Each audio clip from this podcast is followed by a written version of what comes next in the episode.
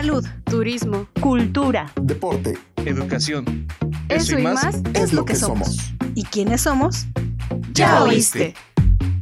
El programa del Instituto de Seguridad y Servicios Sociales de los Trabajadores del Estado.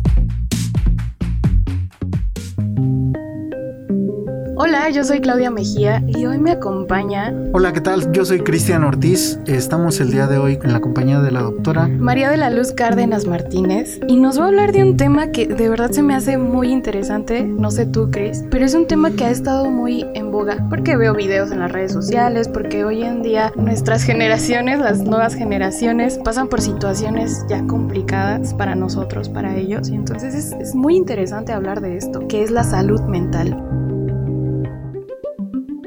como bien lo mencionas, eh, creo que ha sido un tema muy, muy en boga, sobre todo porque hemos estigmatizado algunas palabras, ¿no? Como el tema de los novios tóxicos o cosas la ansiedad, me da ansiedad. Exacto, y creo que puede ser un tema muy rico y para eso pues le damos la bienvenida a la doctora. ¿Qué tal? ¿Cómo está usted? Muchas gracias, muy bien. Coménteme, eh, la diferencia entre salud mental y enfermedad mental. Digo, no es como un sinónimo. No, no es sinónimo. La enfermedad mental no necesariamente tiene que ver pues con la salud mental. La salud mental, para ser exacto, es un estado completo de bienestar donde la persona tiene o cuenta con las capacidades o habilidades para afrontar el estrés diario y además de eso, de afrontarlo, puede aportar desde su funcionalidad a la comunidad en forma positiva. La enfermedad mental muchas veces implica esa, esa ausencia, aunque no necesariamente, porque dentro del área que mide la salud mental lo vemos desde ciertas áreas, que es las competencias. ¿A qué se refiere competencias? Se refiere a todas esas habilidades que el individuo identifica. La otra sería la cuestión subjetiva de él, el, el interés subjetivo, la percepción que él tiene de de bienestar. Otro sería la autonomía. La autonomía tiene que ver con esta cuestión de que tienen libertad de decisión. La otra serían las dependencias intergeneracionales. ¿A qué me refiero con eso? Me refiero a que distintas generaciones coinciden en una misma etapa de la vida. ¿Cómo son esas relaciones? Y la otra parte sería el reconocimiento de las habilidades emocionales e intelectuales. O sea, ¿qué tan consciente yo estoy de esas habilidades que tengo? Entonces, si juntamos todos estos objetivos o puntos, estamos hablando de que esa persona tiene salud mental o contribuyen a tener una armonía o salud mental. Esta parte de, habilidades que cada uno posee es con este concepto que también está en boga de la resiliencia que uno tiene ante situaciones de la vida. No, la resiliencia es más un mecanismo de defensa. Los otros como seres humanos tenemos mecanismos de defensa mentales. Cuando afrontamos una situación de estrés, vienen nuestros mecanismos. ¿Cuáles son los mecanismos mentales para poder afrontar más positivos? Efectivamente es la resiliencia. ¿Qué ejemplo sería esto? Es convertir todas estas situaciones negativas en algo positivo. Por ejemplo, vamos a tomar algo que acaba de suceder o que acaba de cuestionar. Acaba de suceder con el sismo, lo que pasó con el Repsa. ¿Qué hicieron estos papás que han estado durante estos cinco años luchando por la justicia. Ser resilientes. Se pudieron haber suicidado, se pudieron haber optado por evitar y alcoholizarse, se pudieron de este, evadir, ¿no? Me, me pongo con una enfermedad mental y me evado. Pero ¿qué hicieron ellos? Ellos hicieron estar haciendo como una lucha social para que efectivamente no vuelva a ocurrir en un colegio. Que esta parte es muy interesante porque muchas veces, como bien dice Claudia, está en boga y creemos que resiliencia es, y lo digo en términos coloquiales, aguantar vara, ¿no? El decir, yo tengo que aguantar porque pues esa es mi capacidad y soy resiliente, ¿no? Y precisamente es transformar estas experiencias negativas eh, en algo positivo y creo que es muy importante aclararlo porque precisamente son, son términos que con el tiempo se pueden ir deformando y pareciera absurdo, ¿no? De cuál es la diferencia. No, hay una diferencia muy importante. Así es, o sea, es una, una cuestión, un evento desgraciadamente negativo que a lo mejor pues ellos en su dolor lo pudieron transformar en una lucha social, por así comentarlo. Eso es ser resiliente, ¿no? Otra, por ejemplo, ya muy conocida es la de la periodista Virginia, fundadora de la, la fundación de Miaucha. Ella... La de los niños quemados. Exactamente, exactamente. Ella efectivamente perdió a sus nietos y a su hija en, en, un, en un accidente donde hubo un incendio. ¿Y qué hizo? Convirtió este dolor que ella tuvo en esta fundación. Entonces es realmente, eso es resiliencia, convertir toda esta adversidad en algo positivo. Pero para llegar a esto, a esta resiliencia, necesitas apoyo, necesitas ayuda y por ejemplo de, de, esta parte de los papás de los niños del Repsamen se unieron y entonces se apoyaron y, se y juntos salieron adelante. Claro. No es uno solo. Así es, ellos y sus respectivos este, apoyos emocionales porque ellos cuando reciben esta situación del evento van recibiendo acompañamiento psicológico, también psiquiátrico en el momento dado que, que así sucedió, ¿no? Y el asesoramiento legal para poder transformar en esta situación en su lucha, que es reconocida ya a nivel nacional e internacional, ¿no? Hablando de estos conceptos que los hacemos coloquiales, como dice Chris, la ansiedad. Sí. Porque muchos dicen, tengo ansiedad, déjenme Déjenme en paz. Yo siempre le digo a mis pacientitos, a ver, vamos a diferenciar. Una cosa es un trastorno y habla ya de una alteración y otra cosa, en esta situación hay que reconocer que tenemos emociones naturales, totalmente naturales. Una de ellas es la ansiedad y tienen sus funciones. En un momento dado, y yo creo que ya lo han escuchado y lo han visto, la, la ansiedad nos sirve para detectar un peligro y poder prepararse para huir. Entonces, la ansiedad sí es normal como emoción. El trastorno de ansiedad, ya estamos hablando de algo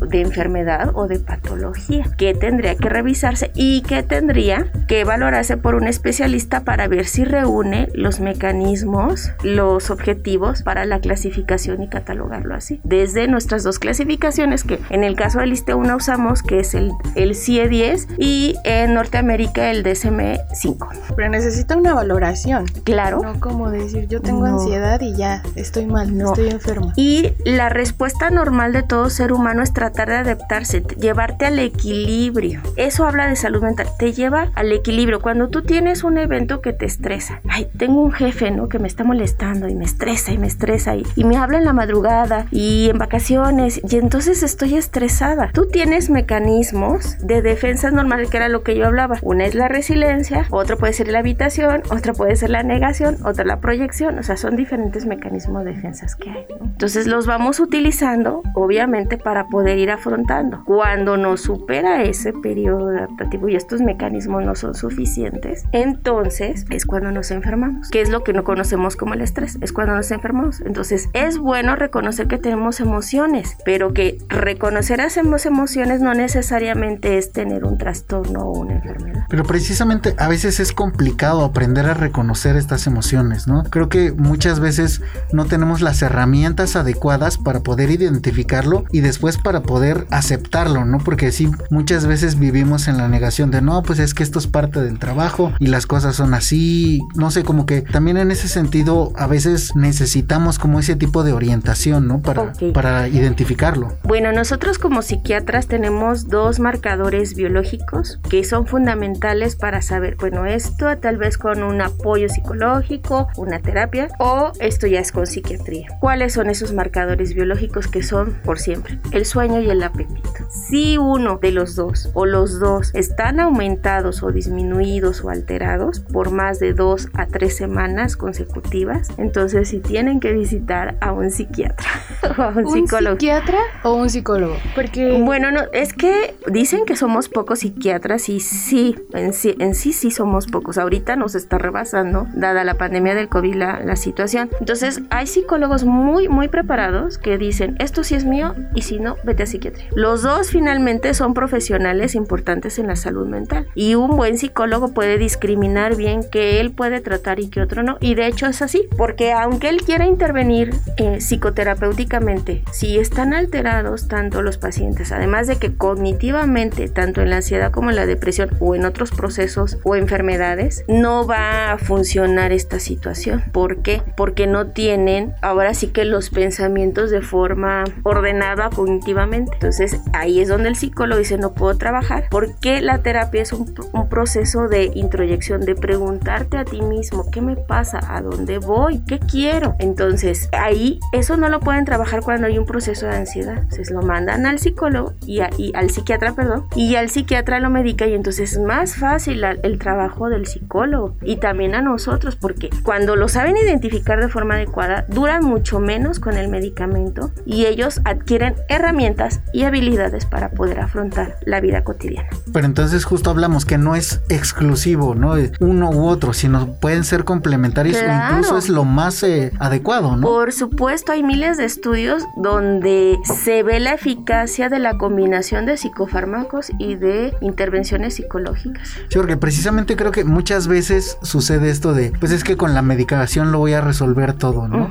Eh, yo ya estoy medicado y no necesito atención y realmente más que una atención es un acompañamiento. No, en la experiencia clínica, yo soy muy clínica porque nuestra, nuestra unidad de alguna forma así nos obliga, este no. Sí, yo por ejemplo puedo iniciar un tratamiento, pero pasa el tiempo y, y entonces llega a una, digamos a un tope, por así describirlo, a un tope y ya entonces él no siente el bienestar total. Él dice, algo me pasa, algo tengo, me siento bien, pero no al 100, inclusive lo descubre. Entonces, cuando uno reinterroga y reinterroga, se da cuenta que muchas veces hay conflictos no resueltos de situaciones, a veces no presentes, sino anteriores. Y ahí es donde efectivamente hay que sugerirle el apoyo con un psicólogo. Yo creo que aquí el reto es más bien que la gente acuda, porque bueno, voy a contar, tuve un familiar que le decías, si tú no te sientes bien, si sabes que no estás bien, ve con un psicólogo. Y entonces me decía, ay no, me, vas, me va a preguntar de mi vida, me va a preguntar de, de mi papá. Y dices, bueno, pues si no lo intentas, resultó que lo mando con el psiquiatra. Pero ahí me ponía otro pretexto, ¿no? De que solo me medica y ya, no pasa nada. Entonces esta parte es muy importante, hacer conciencia o concientizar a, a la gente que de verdad lo necesita, que acuda. ¿Qué les diría usted? Bueno, lo que pasa es que sí existen muchos mitos alrededor de la salud mental que venimos arrastrando. Si vas con el psiquiatra estás loco. ¿Cuándo? Exactamente, porque eh, al utilizar ese contexto es como denigrar a la integridad de ese ser humano. Entonces sí, nosotros como profesionistas de la salud mental, pues debemos de evitar que ellos sientan esa situación y sobre todo que ellos entiendan que las enfermedades mentales que es como cualquier otra y hoy más que nunca está ligado con otros con otras enfermedades porque tienen vías metabólicas que se combinan como es la hipertensión, la depresión, las las dislipidemias, las enfermedades cardiovasculares, las enfermedades cerebrovasculares, las enfermedades reumatológicas o sea, y casi siempre todos estos pacientes que tienen estas, estas enfermedades en algún momento van a desarrollar ansiedad o depresión. Y es que sí, justo creo que empieza desde el escuchar o, estar en contacto con lo que nos pasa, ¿no? Yo recuerdo en algún momento que sentí que tenía unas pequeñas ronchitas en la mano y dije, ah, se me va a quitar, ¿no?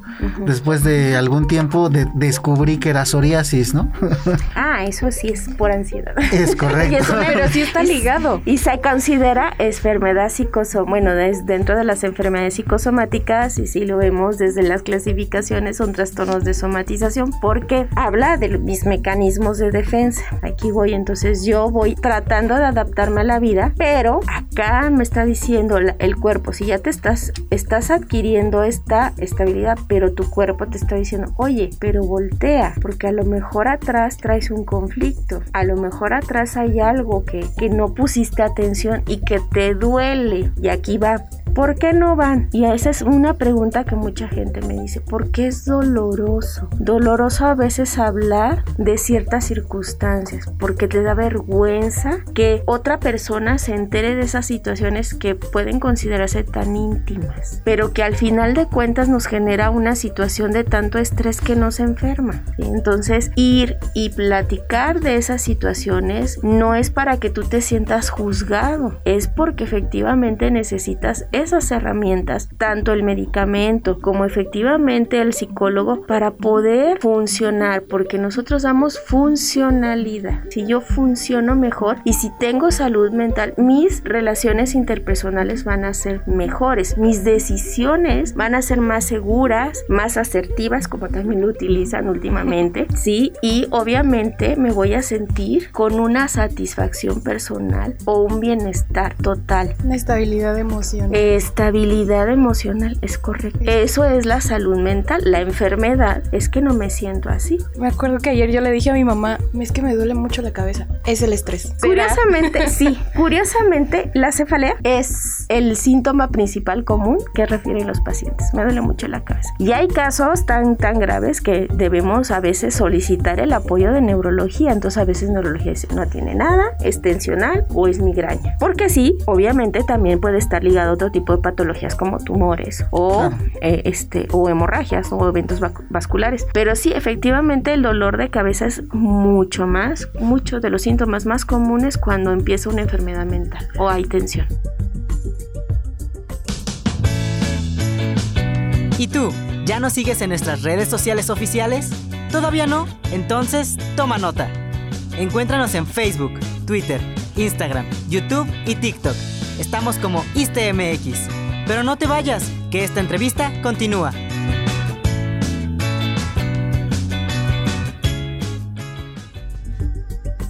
Pero sí, precisamente creo que, o en algún momento lo, leí que decían que el estrés es la pandemia realmente del siglo XXI, ¿no? Que es una enfermedad muy compleja. Sí, sí, porque no estamos diseñados para tener estrés. Cuando yo empecé en la carrera, ya en los 2000, el psiquiatra se consideraba en los dos polos, ¿no? El que tenía, el elitista que tenía el dinero para ir al psiquiatra y la enfermedad de la gente que no tenía dinero. Quedaba así, en medio, todos los demás. Y no era pues así como muy bien visto, inclusive a mí me dudaban, ¿no? Decían, oiga, ¿y por qué quieres ser psiquiatra? Hubiera sido pediatra. Le digo, no. Y pues bueno, siempre se me facilitó mucho esta situación, pero efectivamente, este, es el estrés y viene y lo que sigue. ¿Por qué? Porque desgraciadamente las generaciones que vienen, y eso yo a veces cuando hago las historias clínicas de mis pacientes, sobre todo los viejitos, y, y hablan de unos factores estresantes como se quedan quedaron huérfanos a los 8 años, el papá los abandonó o recogían este, comida de la basura y tú los ves ahí a los viejitos y yo digo, ¿cómo le hicieron, no? Es eso, o sea, entre nos hemos vuelto como muy resolutivos de la situación, muy sobreprotectores en algunas cosas, que no estamos haciendo responsables y no estamos haciendo que efectivamente activen mecanismos de defensa mentales más positivos. Lo comentaba hace rato que una de las partes de la salud mental es este tema como generacional. Claro. Y ahora vemos a niños de 10, 12 años con problemas muy serios de, salud mental por el nivel de presión que tienen, ¿no? en la escuela, en la familia. O sea, en la sociedad. Hay muchos factores sociales que, que están alrededor. Sí, bueno, yo veo más adultos, siempre ha sido, y como les platicaba, el área más fuerte es, es violencia, entonces, pero las mamitas o los adultos que yo veo son a veces mamás con una exagerada ansiedad una exagerada necesidad de control, un miedo a que pueda pasar algo como si se pudiera predecir lo que va a ocurrir. Y entonces este pues obviamente esa ansiedad y esas actitudes las está viendo el chico. Y lo sobreprotege y lo sobreprotege y entonces le quita todas esas habilidades. Yo recuerdo el caso, ya tendrá como unos seis años, de esta gravedad de la sobreprotección donde me llegó un chico en silla de ruedas. Y entonces la mami lo que hacía es que se metió a todas las mesas directivas de las escuelas hasta la preparatoria, que creo que la dejaron, ¿no? Que pudo meterse de alguna forma. Pero ya cuando él tuvo que ir a la licenciatura, pues ella no pudo. Y entonces el chico pues ya no pudo funcionar. Empezó con un miedo, una ansiedad que, bueno, no se bañaba ni se lavaba los dientes. Ese es la, el caso más grave que yo he tenido. Me llegó en silla de ruedas y cuando la señora me dice es que le tengo que lavar los dientes porque le da miedo, no se mete a bañar porque siente que se va a ahogar. Y estaba hablando de un chico de 25 años. No, es que lo mando a la guerra sin fusil. Claro, entonces a veces no hay que ser tan resolutivos, a veces hay que dejar que efectivamente tengan sus tropiezos, pero enseñarles que se tienen que levantar, que tener dolor y sufrimiento es parte de la vida y que tenemos que aprender a afrontarlo de forma positiva. Tengo entendido, bueno, en términos comunes luego les llaman papás helicóptero, ¿no? O sea, que precisamente ah, están rondando alrededor del, del, niño para quitarle todos los obstáculos del camino. Nosotros los conocemos como controladores y ansiosos, ¿no? O sea, de hecho la persona ansiosa casi siempre quiere tener el control porque detrás de él o de ellos hay mucho miedo. Que es cuando dicen que le están haciendo un daño peor. Así de, es. lo que podría pasar. Es que eso es lo que está pasando con, con las generaciones nuevas, los están sobreprotegiendo. Y además, otra cosa que también hemos visto es que no son guías, como que no quieren responsabilizarse de la educación, de ser guías, de decir, esto te enseño, esto sí, esto no. Entonces lo dejan con los abuelitos, entonces los abuelitos que hacen protegen también mucho y hay, no hay reglas, no límites entonces no hay educación. Y a veces efectivamente sobrecompensan con cuestiones de viajes, con cuestiones de comprarles cosas o simple y sencillamente no enseñándoles a afrontar las situaciones que tienen que afrontar. O al contrario, puede haber una educación más arraigada si es que lo educan los abuelitos. Sí, puede, ser. Puede ser, pero el problema, y eso ya lo veo yo mucho en consultorio, que cuando son así los abuelitos, a veces los es la lucha de poderes y de autoridad entre los abuelitos y el, y el papá. Y entonces, o los papás. Y entonces ahí es donde vienen también situaciones de ansiedad y de confusión en la educación. Entonces, ¿a quién le voy a hacer caso si yo pues no tengo la madurez ni emocional ni en este ni a quién le voy a hacer caso? Pues al que me conviene. Entonces, si tú me dejas y lo mismo pasa con los papás divorciados, que eso es otra cosa, ¿no? Se vuelve tanto el control y la lucha de a ver quién nos tiene que eso es lo que sucede. Entonces, sí estamos teniendo un, un grave problema y no le han agregado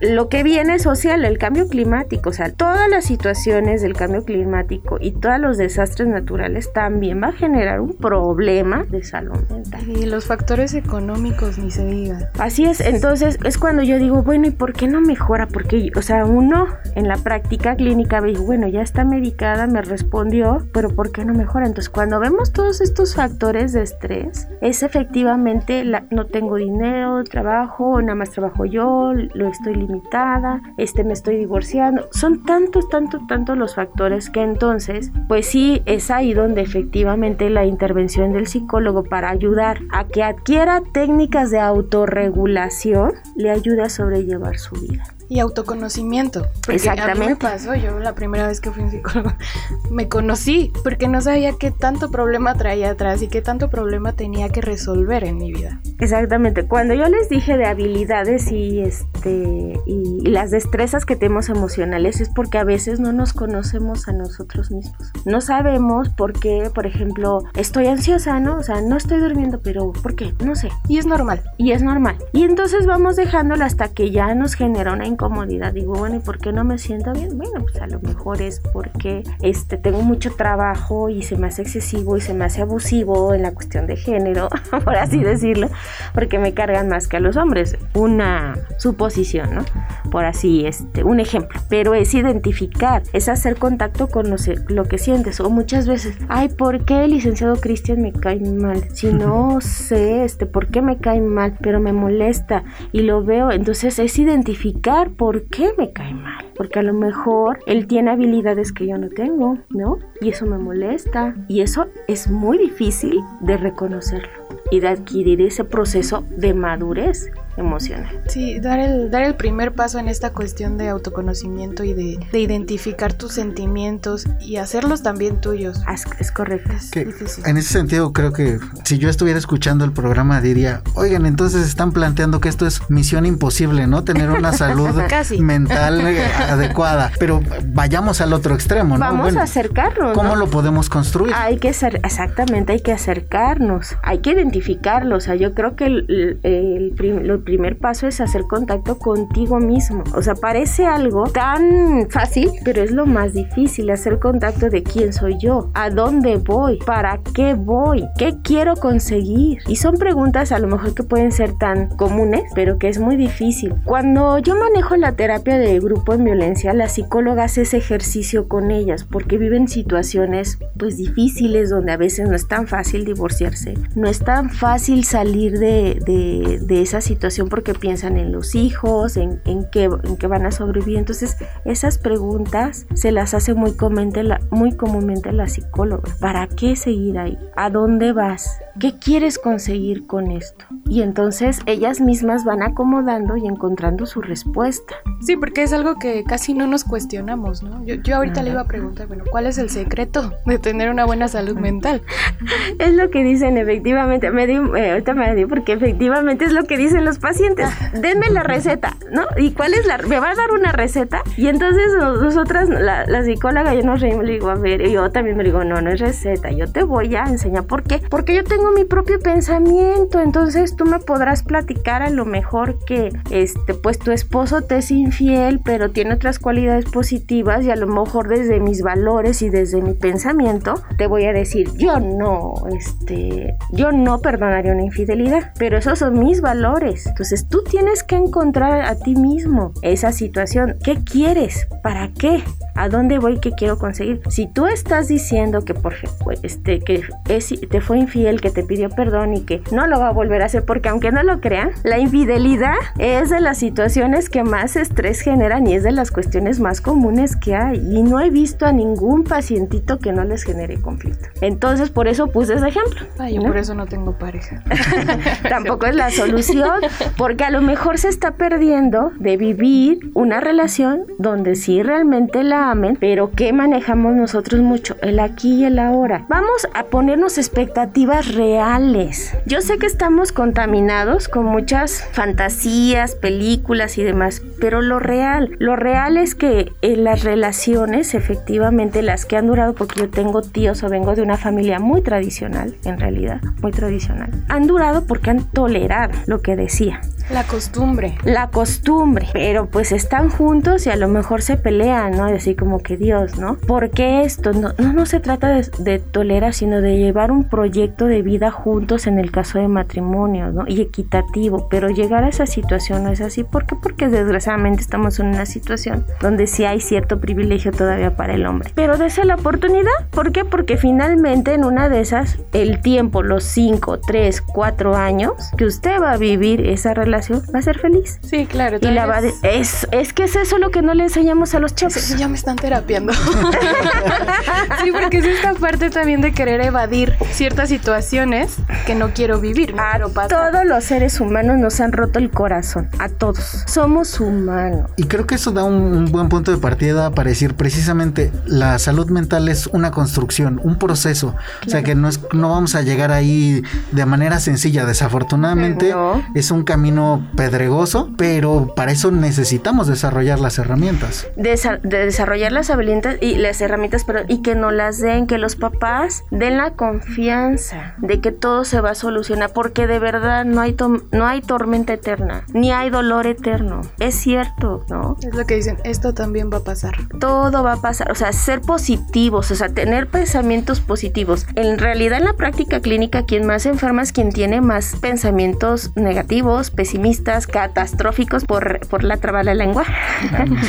Pero este, en realidad es eso, en realidad va así. Entonces, quien es más positivo, quien tiene más esta situación de esperanza, de efectivamente todo pasar, sale más rápido. Pero no es fácil, ¿no? A veces, o sea, yo recuerdo mucho, tengo un conocido que para todo respondía cuando le decías, ¿cómo estás? Estoy. Pero porque, o sea, ya conociéndolo, pues era lo que él conocía, era lo que había vivido y entonces toda esta experiencia y todo este proceso de vida le decía que lo importante era estar, no estar bien, ¿no? O sea, y entonces él asumió que esa era su realidad. Entonces no es difícil salir de esa idea y cambiar la mentalidad para decir, bueno, voy a verle el lado amable a las cosas. Claro, porque es lo que aprendió en casa. Eso es la realidad, es lo que él aprendió en su casa. Y además a veces vienen comportamientos genéticos. Recuerden que la personalidad está elaborada de lo que es la parte temperamental, que es lo que heredamos de nuestros papás, de nuestras familias, y el carácter, que es todos esos valores y ideas, pensamientos que vamos adquiriendo conforme nos vamos desarrollando y se va combinando. Entonces, lo que ya tenemos de temperamento, pues ahí lo vamos a tener. Lo que podemos modificar es el carácter y eso da nuestra personalidad, que es lo que nos reconocen a todos de cómo interactuamos, afrontamos problemas y emocionalmente hacemos. Pero también eh, llega el otro extremo, ¿no? De, que ves a la persona tan contenta y tan feliz que dices, ah, ya, bueno, yo, yo conocía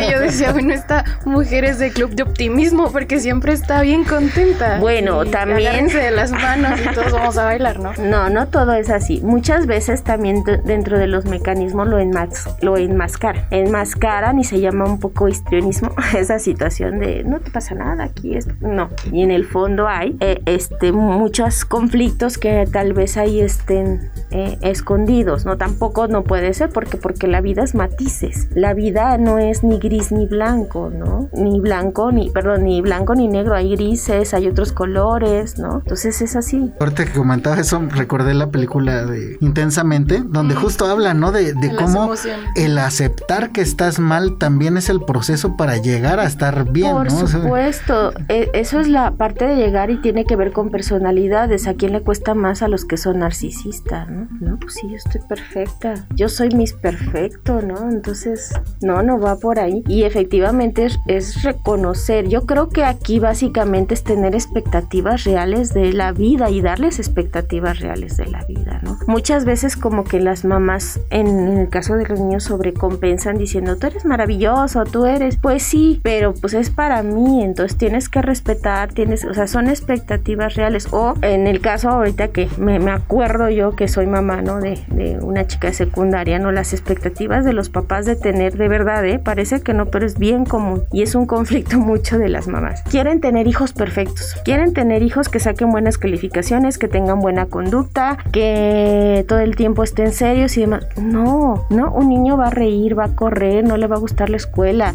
pero va a tener otras habilidades a desarrollar y es lo que los papás a veces no respetan, entonces en todas estas expectativas a veces maltratan a los chicos o les generan tanto ansiedad por tanta exigencia que les dan. Sin darse cuenta. Pues sí, porque es una exigencia social de ser un buen padre, entonces yo preguntaría ¿y quién es un buen padre? ¿no? Por eso le digo expectativas y las expectativas tienen que ver con cada uno de nosotros. Cada individuo, como les dice Araceli, la, la, la maestra Araceli, la terapeuta, es único y irrepetible y filosóficamente también es así el concepto. Individuo es único. Como Chris que se ríe de todo. sí, es un mecanismo de defensa. O sea, de hecho, durante la niñez tuve muchos problemas por eso, porque me regañaban y yo me reía, pero porque soy una persona nerviosa. O sea, yo sí, como lo que comentaba, ¿no? De la psoriasis, o sea, yo sí tengo ansiedad. ansiedad. Y parte de, canalizar la ansiedad era reírme, ¿no? Pero también ahí exactamente, no hay que estigmatizar, porque efectivamente a mí a lo mejor me puede funcionar sonreírme.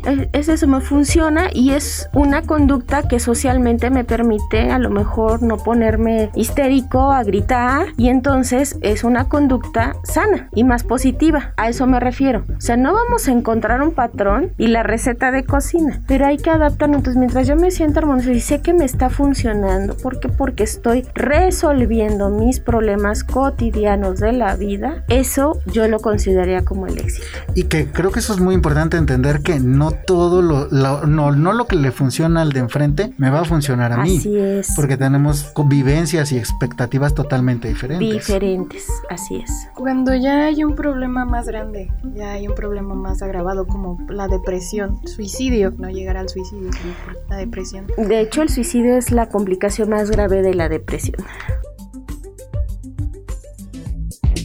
Puedes escuchar este y todos nuestros episodios de forma gratuita en Spotify, Anchor, Google Podcast, Apple Music y ahora también en iHeartRadio. Encuéntranos como este podcast. Escúchanos donde quieras y cuando quieras. Cuando estás en esos puntos, ya cuando te sientes deprimido, cuando ya podemos identificar eh, situaciones muy claras en las que sabemos que hay algo que no está bien con, con una persona cercana o con un familiar, ¿cómo podemos actuar nosotros desde nuestra trinchera para ayudarlo? Bueno, la ideación suicida o el intento suicida es una urgencia psiquiátrica. Entonces se tiene que llevar a un, con un especialista a lo antes posible, a urgencias o con el especialista que en este caso los psiquiatras es para evaluarlo y ahí se valora de acuerdo a la gravedad, de acuerdo a la valoración, si puede salir adelante con medicamento o en casos ya muy delicados es hospitalización para estabilizar, pues estabilizarlos emocionalmente. Llevarlo a algún instituto. Sí, en el caso del ISTE, pues ahorita están todos los códigos morados que están en, es que se están implementando para precisamente entender esas urgencias psiquiátricas y el suicidio es parte de ellas. Prácticamente, llegas a urgencias. Así es. Y de ahí ya canalizas. Exactamente, y ahí ya se están activando los códigos morados en el caso del ISTE. Eh, obviamente cada institución tiene también, pues Salubridad tiene hospitales psiquiátricos como es el instituto, como es el Fray Bernardino Álvarez en caso de la Ciudad de México, ¿no? Que es, es, precisamente darle prioridad a la atención a estas urgencias médicas psiquiátricas. Que nos comentaba, ¿no? En esta pandemia se han desarrollado mucha, mucha necesidad por, por todo lo que ha implicado, ¿no? no solo fallecimientos, el aislamiento. ¿Qué es lo que más ha visto en esta, en esta pandemia o que, que le llame mucho la atención? Yo lo que he notado más es el grado de ansiedad con el que están llegando.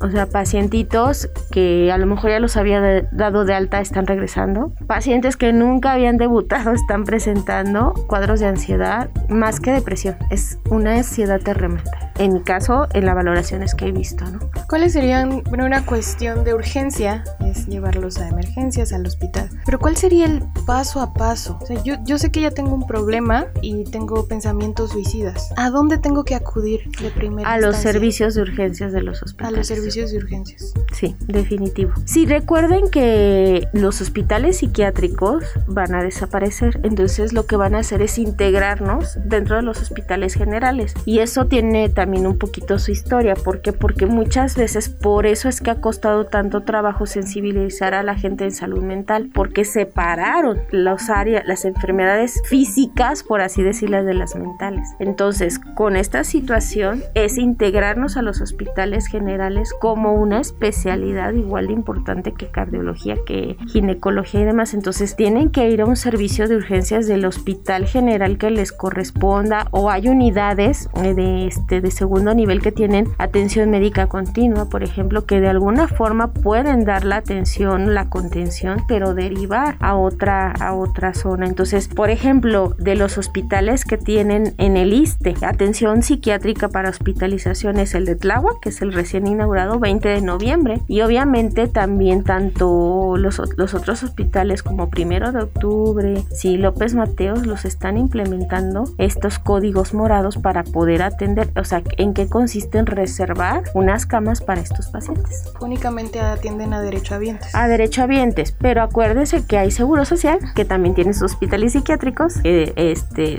es la Clínica 10 en la Ciudad de México, el Hospital de Morelos y el San Fernando. Obvio también los hospitales, este, el IMSS se maneja un poquito diferente. Ahí no sé si haya código moral, pero tienen esos servicios de atención. Y desde Salubridad, pues los hospitales que les comenté, como es el Instituto y el Hospital Psiquiátrico Fray Bernardino Álvarez, de donde soy egresada. Cuando yo detecte que un conocido, una persona que está a mi alrededor, sufre depresión, ¿qué podría decirle para ayudarlo y no afectarlo? ¿Qué es lo ideal? Porque a veces obviamente les damos consejos o hablamos con ellos, pero quizá no sean las palabras adecuadas. ¿Qué podría hacer en ese caso para no afectarlo más de lo que ya está? Bueno, yo creo que recriminarle su actitud es lo peor. O sea, estás deprimido y no haces nada, no. Eh, sí ser pacientes, Lo que nos toca a veces, este, como amigas, digo, yo también he tenido así amigas que han tenido muchas, muchas broncas y, a pesar de que soy psiquiatra, no las, no las terapeo. Pero sí les digo, es que necesitas ayuda, necesitas porque ve cómo estás afrontando los problemas y te estás generando más problemas, ¿no? Y tienes ese derecho a estar bien, tienes ese derecho. Y que no se haga una cuestión un poco más crónica, porque ese es el problema que tenemos, que hemos detectado los psiquiatras o sea, empiezas con ansiedad, pero no vas a atención de forma inmediata, entonces esto va evolucionando a una situación de cronicidad que a la larga cuesta más trabajo. Hace como 12 años, en el 2010, salió la encuesta nacional de salud mental donde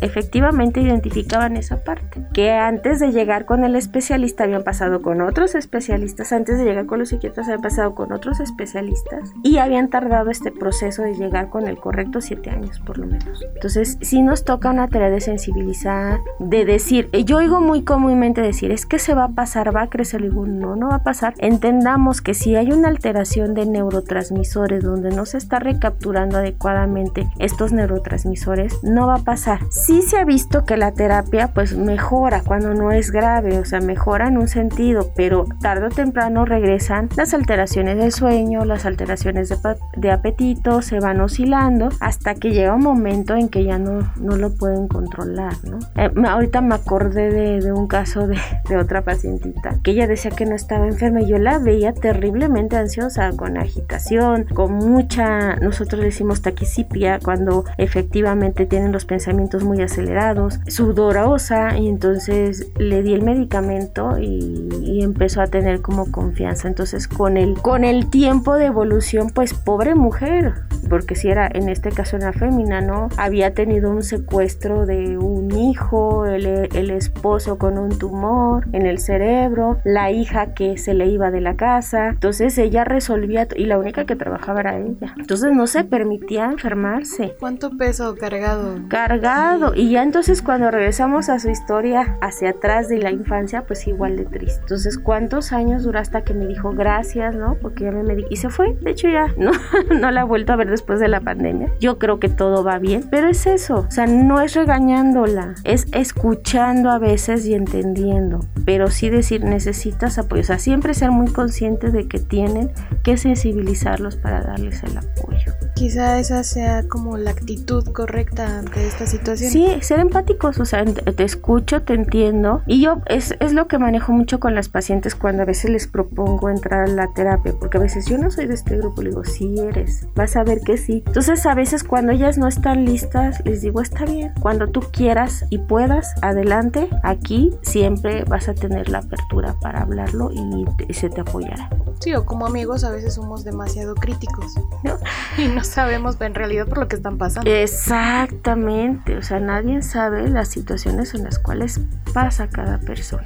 Nadie lo sabe, solamente ellos saben lo que cargan. Y a veces a nosotros como, como eh, especialistas de la salud mental nos cuentan una parte, no toda, ¿no? A veces son situaciones muy penosas o muy vergonzosas que están pasando. Entonces hay que entender esa parte y hay que tener la apertura de escuchar. Pero también, si yo no tengo la habilidad de escuchar, me pongo más ansiosa, me quedo, pues es, yo no puedo ayudarte, te quiero mucho, pero no puedo ayudarte porque no es mi área, ¿no? Entonces, quizás busquemos juntos el apoyo. Tus problemas, tus problemas. Así También es. llega a ese extremo. O, de, o a veces desestimamos, ¿no? O sea, escuchamos y, ay, no, no pasa nada, tú tranquilo, se pasará, ¿no? O sea, justo el eh, tener esa escucha y, y, estar muy sensibilizado de hasta dónde sí, hasta dónde no. Exactamente. Y justo cuando no tengamos la capacidad o no nos sintamos listos es, mira, ¿por qué no vas con un profesional o por qué no buscas? Porque yo no puedo, no tengo las herramientas. Exactamente. Hablando precisamente de la vejez, creo que desafortunadamente como sociedad eh, es un momento muy complicado, ¿no? Porque a veces los, los adultos mayores nos dicen que se sienten solos, que, que pasan por procesos muy depresivos, ¿no? En este tipo de situaciones, eh, ¿cómo manejarlo? ¿Por qué se da? O, o, digamos desde su perspectiva, ¿cómo lo puede ver usted? Desde la perspectiva social tiene que ver con educación, o sea, y también con este concepto de vejez, porque en, en, la sociedad mexicana es común que crean que los abuelitos deben ser cuidados, ¿no? Por sus familias. Aquí todavía la cultura o la idea de que se vayan a un asilo cuesta mucho trabajo porque creen o se sienten ser abandonados o no queridos por su, por su familia. Entonces, este sí es una, una cuestión difícil porque a veces habrá, desde tus valores podrá decir, pues sí, si yo los cuide, si ellos me cuidaron, yo tengo una obligación moral de cuidarlos, pero habrá otro que diga, no, no me toca, no, eso no es, no me corresponde, no va por ahí. Entonces, aquí la situación es efectivamente la autonomía, que era lo que yo les tocaba al principio, que era de los objetivos o puntos de la salud mental, la libertad de decidir. Si yo como adulto mayor ya me estoy dando cuenta efectivamente de toda la situación que hay alrededor de mi familia, pues poder decidir si yo hago otras redes de apoyo, como un vecino, un grupo religioso, este, o efectivamente este, pensar en una casa de descanso, ¿por qué no? Si tengo la posibilidad económica y buscar mi bienestar y mi estabilidad. Entender que son procesos y que efectivamente también inclusive tener una pareja, ¿no? Y que inclusivemente esto no es no está catalogado como malo, ¿no? Lo que pasa es que sí tendemos mucho como a castrar y a anular al, al, a la persona de la tercera edad cuando no y, y, y sí este es algo que tenemos que cambiar muchos conceptos. Yo nunca he visto a una persona adulta mayor enamorada. Claro que sí. De nuevo, pero sí lo hay. Sí lo hay y es bien común. Este, les platicaba que yo tengo una pacientita de 73 años que me presumía que tenía ya tres meses con un novio. Entonces. Ay, yo pensé que tres parejas. No, tres meses con el novio, ¿no? Y entonces, este, y muy feliz y muy contenta y, lo que compartían, porque es así. A esas edades, muchos de los pacientes geriátricos dicen que ellos quieren la pareja de vida, que es efectivamente con quien van a compartir esa aparente soledad, porque ellos así la describen, ¿no? Mi soledad, mi compañía, nos vamos a cuidar. Ellos tienen mucho ese concepto. Entonces, pero no es malo. Lo que pasa es que nosotros, hay hijos que castran, ay, viejito rabo verde, o ya no estás para esos trotes, o no hagas el ridículo, también me ha tocado que les dicen, ¿no? Cuando el, el sentimiento afectivo o de amor, pues es natural en todas las edades, en ¿no? Y todas las etapas de la vida, por supuesto, ¿no? Y, y, en la vejez eso no se acaba hasta que se nos acaba la vida, pues. Y las necesidades sexuales también, ¿no? Algunas los tienen más presentes, otros no. Pero sí, muchas estas expectativas o que se pelean por las herencias o que efectivamente este, no tienen el apoyo o que siguen siendo todavía los que económicamente proveen a los hijos son situaciones que estresan al adulto mayor y que efectivamente van a generar en alguna situación ansiedad o depresión. Y cuando es lo contrario, cuando en la familia hubo valores, hubo cierta educación buena, por así decirlo, o la ideal, pero el adulto mayor aún así se siente no querido, uh -huh. aún así se siente arraigado, pero ahí está la familia.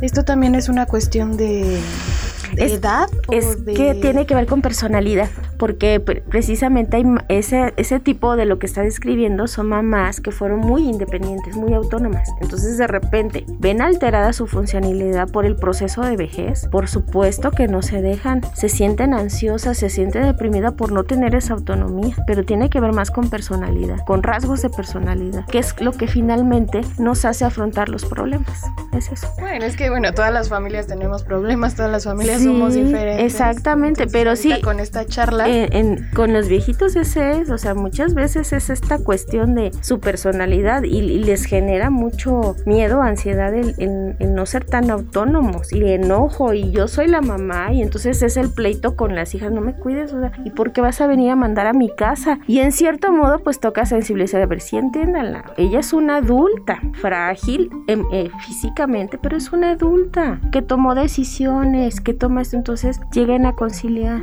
Y pero, que ahorita como que lo decía justo, yo he oído mucho esta frase de, ay, es que ahora son como niños chiquitos, ¿no? No. Y es una descalificación muy fuerte. Por supuesto que no. Un adulto mayor no es una, un niño chiquito, es un adulto que tuvo un proceso de madurez mental, emocional, que tomó decisiones, que, que tiene una historia, que efectivamente influye mucho en la personalidad de cada quien en esa situación. Pues sí es real, influye y es como vamos a responder. Ese tipo de lo que esta Claudia, Claudia perdón, este me comenta, perdón, este me comenta es precisamente desde rasgos de personalidad. O sea, es estas mamás que, no quieren depender de otras porque son demasiado rígidas, estrictas, controladoras.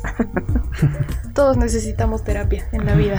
Pues sí, o sea, es que es tan diversa las alteraciones de conducta, tan diversa la forma de pensar que aquí podemos eh, de verdad hacer y hacer tratados de casos clínicos, de platicar y platicar y, y no daríamos fin, pero al final es eso, reconocer pues estas situaciones que yo les decía, ¿no? La autonomía, mis habilidades emocionales, cómo interactúo con las otras personas de otras generaciones, ajá. Y también reconocer tus sentimientos, claro. buenos o malos. ¿Qué competencias tengo? O sea, ¿qué habilidades yo tengo?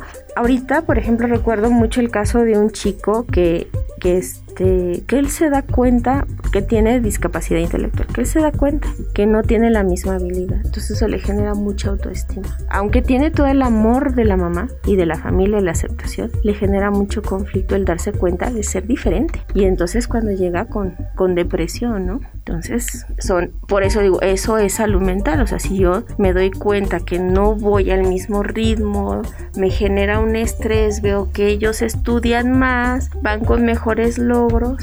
Y estos problemas también, eh, la salud mental, las adicciones, el abuso de sustancias, alcohol, drogas, cigarro, tiene que ver mucho con mi salud mental.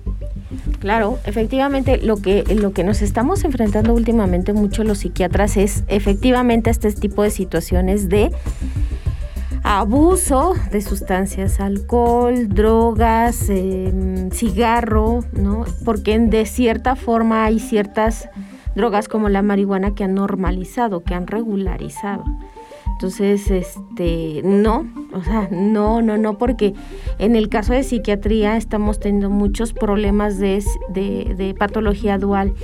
Eh, cuando efectivamente nosotros, o yo estudié psiquiatría, era el 30% de la población que tenía algún consumo de alguna sustancia a lo largo de su vida. Últimamente es el 70%. Entonces, esta situación ha generado graves problemas porque, eh, como alguna vez comentó Cristian, en la evasión de esa situación, pues efectivamente no, no afrontan la, la cuestión que están viviendo y entonces buscan estas opciones. Entonces, también para conservar una salud mental hay que evitar estas situaciones, hay que realizar ejercicios, ser positivos, ¿no? Tener relaciones sociales, diversiones, a dónde ir, este, espacios, ¿no? Viajes, em, compras, eh, cine. Eso es parte de la salud mental, de los distractos. Ir a un partido de fútbol, por ejemplo, es una forma de sacar estrés. Gritamos, ¿no? Un concierto, por ejemplo, nos emocionamos y sacamos estrés. Sí, y es que justo creo que a veces, sobre todo ya como adultos, nos olvidamos de esas cosas que nos dan algo, que nos hacen sentir y es como trabajo, trabajo, trabajo, fin de semana, limpiar la casa, hacer todos los deberes y nos dejamos de dar esos estímulos que nos generan satisfacción, ¿no? Y eso es muy terrible. Así es, es correcto. Entonces eso es, digamos, como parte de mantener la, la estabilidad emocional o una, una salud mental más estable, vamos a hablarlo así, ¿no? Pues chicos que nos están escuchando, chicos adultos, grandes, pequeños, sabemos que esto de la salud mental es de todos, a todas las edades. Tenemos que cuidarnos, conocernos, saber hacia dónde vamos. Eh, identifiquen estas banderas rojas como lo estuvimos hablando y bueno, Cris, doctora, muchísimas gracias por estar aquí, por acompañarnos en esta charla tan amena. Muchas gracias. Espero haya sido este, realmente sensibilización para todos. Bueno, muchas gracias doctora, gracias Claudia por permitirme acompañarte y recuerden, lo más importante es acercarnos a los profesionales de la salud. Ellos son quienes nos pueden orientar y en todo momento nos pueden ayudar cuando lo necesitemos, ¿no? Yo fui Claudia Mejía. Cristian Ortiz. Y a ti que nos escuchas, gracias por estar aquí. Te veo en un próximo programa. Hasta pronto.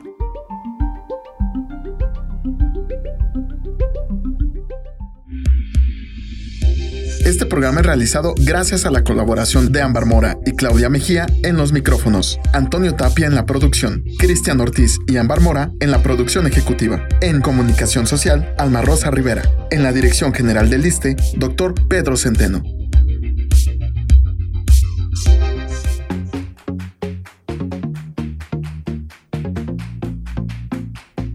Salud, turismo, cultura, deporte, educación.